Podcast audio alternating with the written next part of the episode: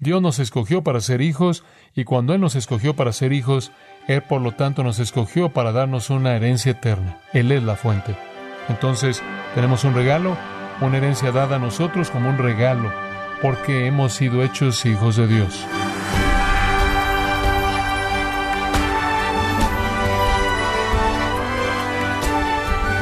Le saluda su anfitrión Miguel Contreras dándole la bienvenida, gracias a vosotros con el pastor John MacArthur. Pagamos por pólizas de seguro que nos cubren la pérdida o destrucción de un auto o una casa. Pero le gustaría contar con una póliza que le asegure que experimentará el gozo sin importar lo que enfrente en la vida? O John MacArthur nos enseña acerca de una póliza celestial que cubre a los cristianos y les garantiza paz y gozo eterno parte de la serie Nuestra Gran Salvación. No se la pierda aquí en Gracia a Vosotros. Regresamos al gozo de estudiar la palabra de Dios. 1 Pedro 1, 3 al 5. Pedro nos da lo que realmente es una perspectiva muy práctica y útil al aprender a cómo vivir viendo más allá del problema terrenal a la herencia eterna. De hecho, incluso podríamos titular este mensaje Cómo ver más allá de sus problemas a su herencia eterna, porque eso es realmente lo que está en su corazón. Para capturar la belleza entera de esto, veamos esa palabra herencia en el versículo 4. Y la idea es bendecir a Dios, alabar a Dios, adorar a Dios por la herencia que Él nos ha prometido. Ahora la palabra clave es herencia. Usted sabe lo que esa palabra significa. Es aquello que es transmitido usted de su Padre. Es aquello que usted recibe como un regalo. Un legado dado a usted porque usted es un miembro de cierta familia. No es algo que usted realmente se gana. No es algo que usted compra. Es algo que usted recibe como un regalo por la familia en la que usted nació. Y la palabra aquí, cleronomía, significa no solo el título para recibir una herencia prometida, sino una herencia cumplida. No solo un título para recibir algo en el futuro, sino la posesión de algo en el presente. Ahora Él quiere recordarles de la herencia de ellos. Necesitan ese recordatorio y también nosotros, amados, vamos a pasar por pruebas. Lo hacemos todo el tiempo. Es tan esencial que nos concentremos en nuestra herencia. Esto hace un eco, creo yo, del llamado de Pablo a los colosenses a poner la mira en las cosas de arriba y no en las de la tierra? ¿Hace un eco de la instrucción de Jesús? Buscad primeramente el reino de Dios y su justicia y no se preocupen por el resto de las cosas. Y Pedro aquí está diciendo, quiero que adoren a Dios por su herencia eterna y quiten sus ojos del mundo en el que están. Un asunto muy, muy importante. Ahora, la pregunta surge, obviamente, ¿cuál es nuestra herencia? ¿Qué es nuestra herencia? ¿Qué es? Es descrita para nosotros al final del versículo 5. Nuestra herencia es una salvación que está preparada para ser manifestada en el tiempo postrero.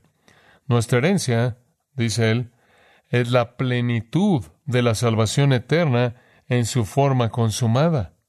Esa es la herencia segura del cristiano. Entonces Pedro está diciendo, miren, ¿por qué no quitan sus ojos de sus problemas y simplemente bendicen a Dios por la salvación eterna que Él les ha prometido? La palabra salvación, por cierto, significa rescate, significa liberación.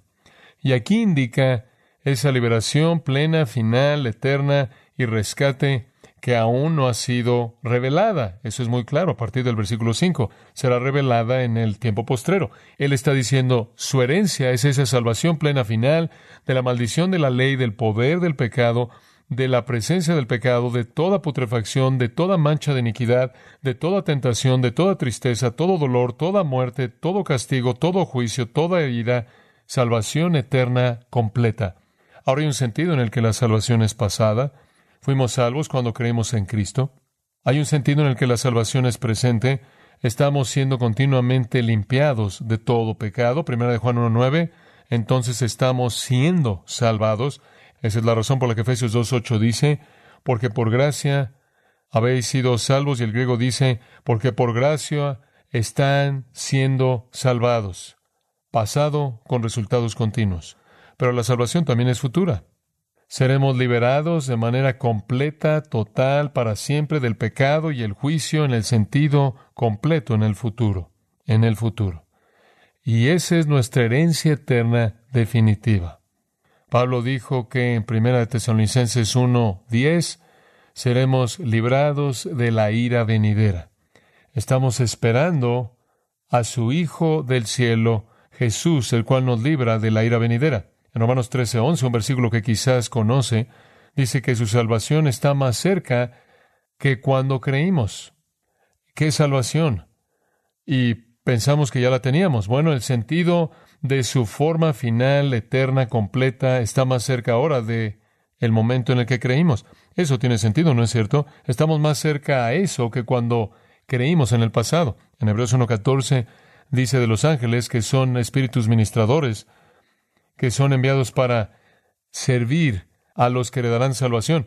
Tenemos salvación del pasado, la tenemos en el presente, estamos por heredarla en el futuro. También en Hebreos capítulo 9 es mencionada como una herencia futura. Versículo 28 dice, Cristo, habiendo sido ofrecido una vez para llevar los pecados de muchos, aparecerá por segunda vez para salvación, sin referencia al pecado, para aquellos que lo esperan.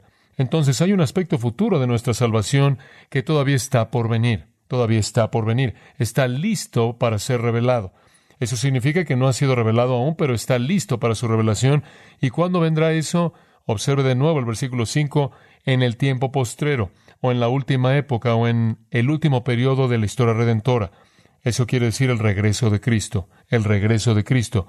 Entonces Pedro le está diciendo a estos creyentes, vean al futuro, vean al momento cuando Cristo regrese, el tiempo postrero, el tiempo, por así decirlo, cuando ustedes estarán en su presencia. Concéntrense en la plenitud de su salvación final, que no será revelada hasta la última época redentora, la cual es el regreso de Cristo. Pedro dice, bendigan a Dios, bendigan a Dios por esa herencia eterna.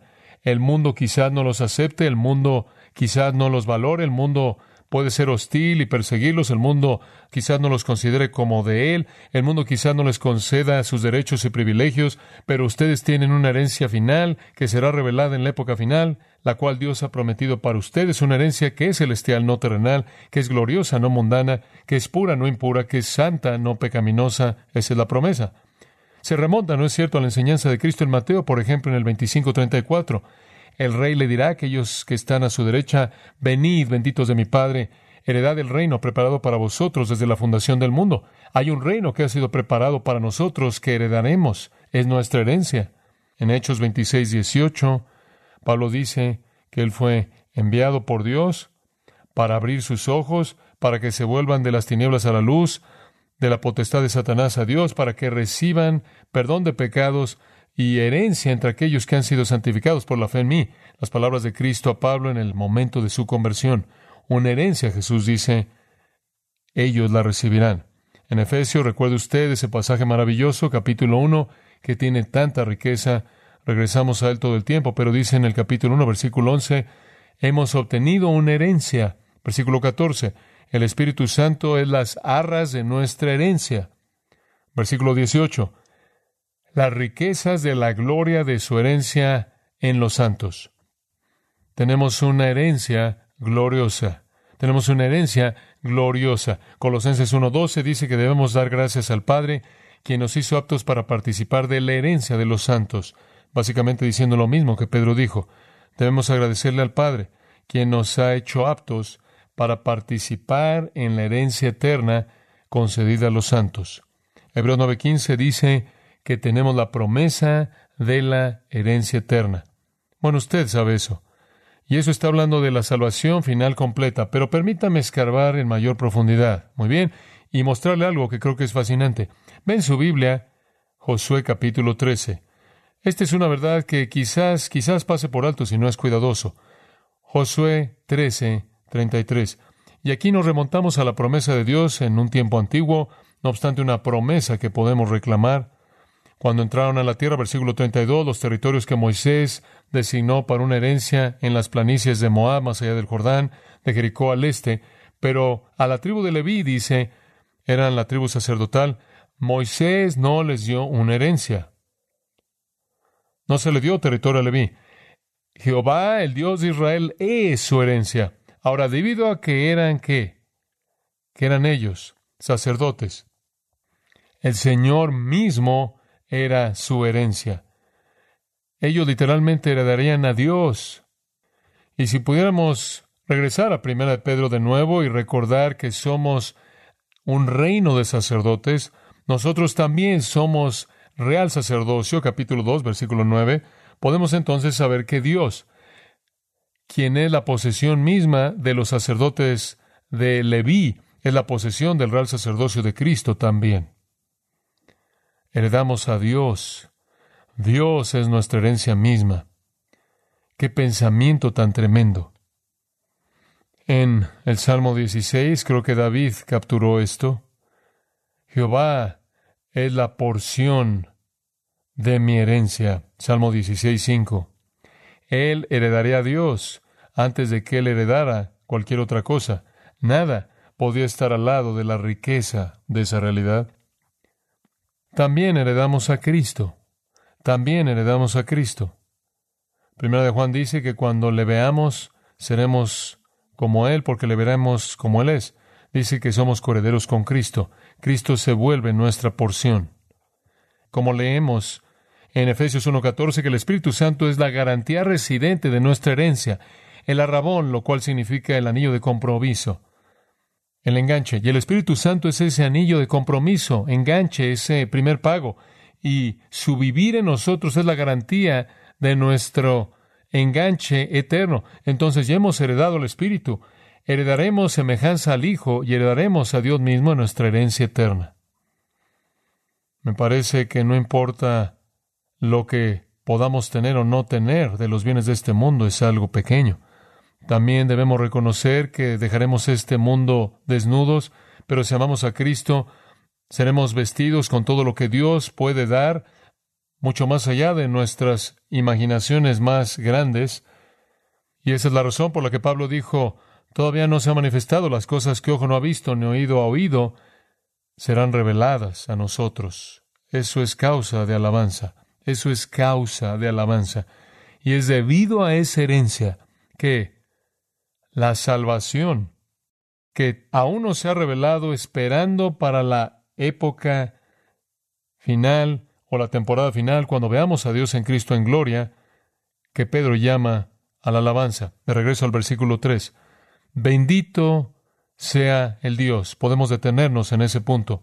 Bendito sea el Dios, quien provee una herencia como esa. Para un judío, por cierto, el más común de todos los comienzos de una oración era decir, bendito eres tú, oh Dios. De hecho, decían que si eran fieles a sus patrones de oración día tras día, tras día, tras día, una y otra y otra y otra vez, muchas veces al día, bendito eres tú, oh Dios. Y entonces también es apropiado que digamos lo mismo. Ahora, el término bendito, no necesitamos pasar mucho tiempo en eso, simplemente significa digno de bendición, digno de adoración, digno de alabanza. Y debido a que Dios es tan digno, debemos bendecirlo. Debido a su bondad de gracia, debemos bendecirlo. Como mencioné antes, el verbo sea es implícito, es, es el verbo clave del texto entero. Asume la acción de bendecir a Dios. No es solo algo que Pedro está haciendo, es algo que él está instruyendo a otros a hacer. Es un llamado a la adoración un llamado a la alabanza. Ahora, quiero que observe que hay componentes de esta doxología que explican nuestra herencia a detalle. Debemos alabar de manera inteligente, debemos adorar a Dios con entendimiento y entonces entre mejor entendamos nuestra herencia, estaremos mejor capacitados para hacerlo y estaremos más ansiosos por alabarlo. Entonces Pedro nos da la fuente de nuestra herencia, el motivo de nuestra herencia el medio por el cual nos apropiamos de esa herencia, la naturaleza de nuestra herencia, esto es cómo es, y la seguridad de nuestra herencia, finalmente. Y para esta noche veamos tan solo la fuente de nuestra herencia. La fuente, versículo 3. Bendito el Dios y Padre de nuestro Señor Jesucristo, que según su grande misericordia nos hizo renacer y demás. Ahora, escarbemos aquí por un momento. La fuente de nuestra herencia es Dios. La fuente es Dios. ¿Cuál es el título de Dios? Dios, el Padre de nuestro Señor Jesucristo. Conocemos todo eso, realmente no estamos en la oscuridad en eso, pero permítame tan solo recordarle lo que eso significa. Decir que Dios es el Padre de nuestro Señor Jesucristo es darle a Dios una nueva identidad a la mente judía, porque Dios siempre era conocido como el Creador y el Redentor de Egipto. Él creó y redimió a su pueblo de Egipto. Su creación enfatiza su poder soberano todopoderoso su redimir a su pueblo, su poder salvador, su obra salvadora. Entonces los judíos bendecían a Dios como creador y redentor de Egipto. Pero bendecimos a Dios como el Padre de nuestro Señor Jesucristo. Así fuimos instruidos realmente por Jesús. Jesús le está hablando a la mujer en el pozo en Samaria y dijo, Mujer, créeme, viene la hora cuando en este monte en Jerusalén adoraréis al Padre. Vosotros adoráis aquello que no conocéis, adoramos lo que conocemos, porque la salvación es de los judíos. Pero la hora viene y ahora es cuando los verdaderos adoradores adorarán al Padre en espíritu y en verdad, porque tales personas el Padre busca que sean sus adoradores. Entonces, en el versículo 21, él menciona adoración del Padre dos veces en el versículo 23. Ahora, ¿qué quiere decir él con el Padre? ¿Quiere decir él el Padre de los hombres? No. Él quiere decir el Padre no en relación a los hombres, no en relación a los creyentes, sigue esto, sino en relación a la Trinidad. Un punto muy importante. Cada vez que Jesús se dirige a Dios en todo el registro de los evangelios, Él lo llamó Padre, excepto por una ocasión. Y eso fue cuando Él lo desamparó en la cruz y Él dijo, Dios mío, Dios mío, ¿por qué me has desamparado? En cualquier otra ocasión, cuando Él se dirigió a Dios en una oración, Él lo llamó Padre no es que Dios está siendo descrito como el Padre de usted y mi Padre, sino el Padre del Señor Jesucristo.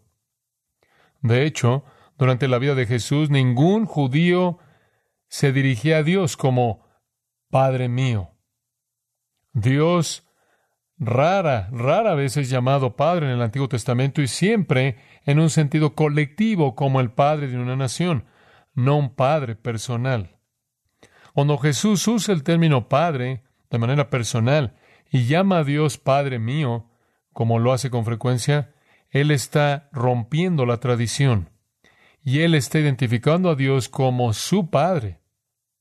En el Evangelio de Juan, capítulo 5, versículo 17, por ejemplo, Jesús dijo, Mi Padre trabaja hasta ahora y yo trabajo. Jesús dijo, yo y el Padre uno somos.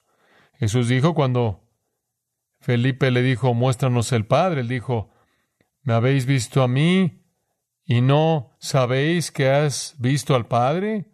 Ahora el punto es este. Al llamar a Dios Padre, Jesús estaba diciendo, yo soy de la misma esencia que Dios, porque la misma esencia produce la misma esencia. Si Dios era su Padre, entonces Él tenía la naturaleza de Dios. En Juan capítulo 10, los judíos, claro, sabían eso. Esa es la razón por la que lo acusaron de blasfemia. Juan 10, 29, Jesús dijo, mi Padre, quien me las ha dado, es mayor que todos, y nadie las puede arrebatar de la mano de mi Padre. Y entonces él dijo, yo y el Padre uno somos, y los judíos tomaron piedras para apedrearlo. ¿Por qué? Por una buena obra no te apedreamos, versículo 33, sino por blasfemia, porque tú, siendo hombre, te haces Dios. ¿Por qué? ¿Cómo se hizo el Dios? Al decir que Dios era su Padre, le estaba diciendo yo soy de la misma esencia que Dios. Los judíos no dijeron eso. Y la única manera en la que usted podía llegar a decir que Dios era su Padre era porque Él había plantado su vida dentro de usted. En Juan capítulo 17, Jesús de nuevo señala el hecho de que Dios era su Padre. Jesús dice en la oración, comenzando en el versículo 1, Padre, la hora viene, glorifica a tu Hijo para que tu Hijo te glorifique a ti. En otras palabras, tú eres mi Padre y yo soy tu Hijo. Versículo 5, y ahora glorifícame junto contigo, Padre, con la gloria que tuve antes de que el mundo fuera. En otras palabras, llévame de regreso a la igualdad que teníamos antes de que viniera este mundo. Jesús de nuevo está afirmando que Él es Dios. Y cada vez que Él llama a Dios Padre, él está afirmando que Él tiene la misma naturaleza como el Dios eterno, y eso es lo que enfureció a los judíos, porque él estaba afirmando ser Dios, y vieron eso como blasfemia. Versículo 27 de Mateo 11 dice, Todas las cosas me han sido dadas por mi Padre, y nadie conoce al Hijo sino el Padre, y nadie conoce al Padre sino el Hijo, y aquel a quien el Hijo lo quiere revelar. En otras palabras, están llevando exactamente la misma vida. Uno está conectado al otro. Usted no puede conocer al Hijo excepto por el Padre. Usted no puede conocer al Padre excepto por el Hijo. Ellos se conocen entre sí en una intimidad que nadie más puede entender. Esto es recogido en las epístolas y usted lo ve en muchos lugares. Efesios 1.3, bendito sea el Dios. ¿Qué Dios? ¿De qué Dios estamos hablando? El Dios Padre de nuestro Señor Jesucristo, ese Dios. El Dios, quien es el Padre de Cristo, versículo 17, para que el Dios de nuestro Señor Jesucristo, el Padre de Gloria, Efesios 1.17. Lo encontramos en 2 Corintios 1.3. Bendito sea el Dios. ¿Qué Dios? El Dios quien es el Padre de nuestro Señor Jesucristo. Juan, en su segunda epístola, escribiendo en el versículo 3, creo que es, gracia, misericordia y paz sea con nosotros de Dios Padre y de Jesucristo, el Hijo del Padre. Ahora entienda eso, porque eso debería ser archivado en algún lugar en su expediente de entendimiento bíblico. Cuando usted ve a Dios llamado Padre, no es primordialmente que Él es el Padre de usted y mi Padre, es primordialmente que Él es el Padre del Señor Jesucristo, lo cual entonces dice que Cristo es Dios. Y esa es la razón por la que Jesús dijo, Nadie viene al Padre sino por mí. Entonces, ¿qué Dios es la fuente de toda nuestra herencia? El Dios quien es el Padre del Señor Jesucristo, el Dios quien es uno con Jesucristo, el Dios quien es conocido únicamente mediante Jesucristo. Y por cierto, Pedro escoge usar el nombre redentor completo de Cristo. En el versículo 3, bendito sea el Dios y Padre de nuestro Señor Jesucristo, los tres nombres. Lenski llama eso una confesión concentrada, una confesión concentrada, una confesión concentrada. Todo lo que la Escritura revela para nuestro Salvador Dios está aglutinado en ese nombre. Señor significa soberano, Jesús encarnado, Cristo, el Rey ungido, Mesías. Es una confesión, una confesión concentrada. Simplemente decir, Señor Jesucristo. Y me encanta decir los tres. Y deberíamos decir los tres. El nombre completo en quien nuestra salvación está encerrada. Pero sea tan amable en ver el pequeño pronombre nuestro en el versículo 3. Bendito el Dios y Padre de no solo el Señor Jesucristo, sino nuestro Señor Jesucristo.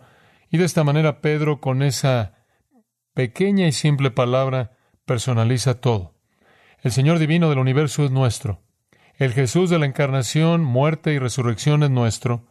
El Cristo, el Rey ungido y Mesías, es nuestro.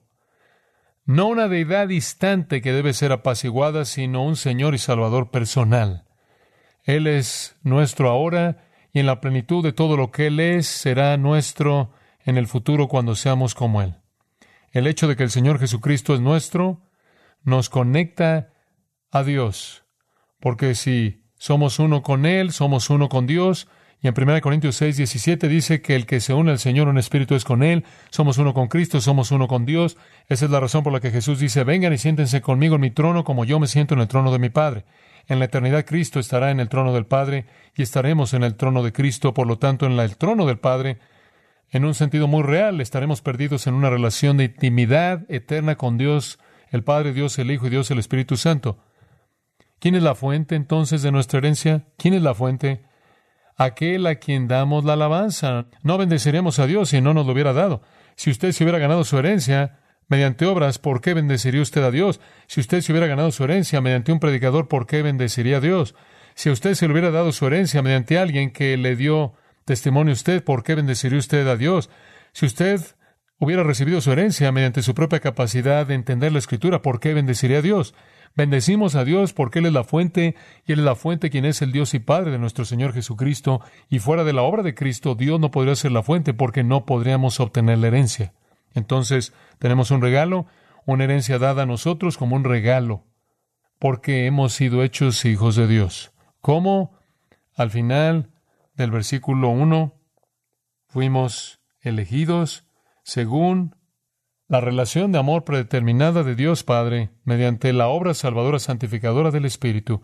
Dios nos escogió para ser hijos y cuando Él nos escogió para ser hijos, Él por lo tanto nos escogió para darnos una herencia eterna. Él es la fuente. Y entonces, como puede ver, esa es la razón por la que Pedro llama a la alabanza. Alaben al Dios quien es la fuente de su herencia eterna. Permítame decirle algo. No es correcto. Es un pecado, yo creo, de proporciones masivas. Vivir una vida de ingratitud. Es un pecado no estar siempre alabando a Dios, bendiciendo a Dios, adorando a Dios, honrando a Dios, exaltando a Dios por su herencia eterna, de la cual Él es la única fuente mediante Cristo. ¿Tiene usted un corazón agradecido?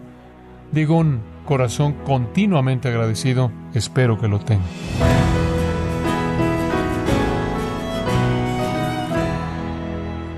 Hemos escuchado a John MacArthur describiendo la vasta herencia de nuestra salvación en Cristo, que nos abruma con un gozo eterno. Parte del estudio Nuestra gran salvación, aquí en gracia a vosotros. Estimado oyente, quiero presentarle el excelente recurso de estudio bíblico titulado Jesús y los Evangelios, en donde John MacArthur expone la vida de Jesús, los Evangelios y el tema de la salvación. Puede adquirirlo visitando la página gracia.org o en su librería cristiana más cercana. Y también puede descargar todos los sermones de esta serie Nuestra Gran Salvación, así como todos aquellos que he escuchado en días, semanas o meses anteriores. Y recuerde, puede leer artículos relevantes en nuestra sección de blogs, ambos, en gracia.org. Si tiene alguna pregunta o desea conocer más de nuestro ministerio, como son todos los libros del pastor John MacArthur en español, o los sermones en CD que también usted puede adquirir, escríbanos y por favor mencione la estación de radio por medio de la cual usted nos escucha en gracia a vosotros. Es importante conocer no solo el país y ciudad de donde usted nos escucha, sino también la radio. Para quienes contactan nuestro ministerio por primera vez, pueden solicitar una copia del mensaje de promoción sin costo alguno, un mensaje por oyente únicamente. Si usted vive en los Estados Unidos o Puerto Rico, escríbanos a Gracia Vosotros, P.O. Box 4000, Panorama City, California 91412. O puede escribirnos a través del siguiente correo electrónico radio arroba gracia.org. En nombre del pastor John MacArthur, de nuestro productor David Torres y del personal, le damos las gracias, invitándole para que nos acompañe en la próxima edición y así juntos continuar desatando la verdad de Dios un versículo a la vez, en gracia a vosotros.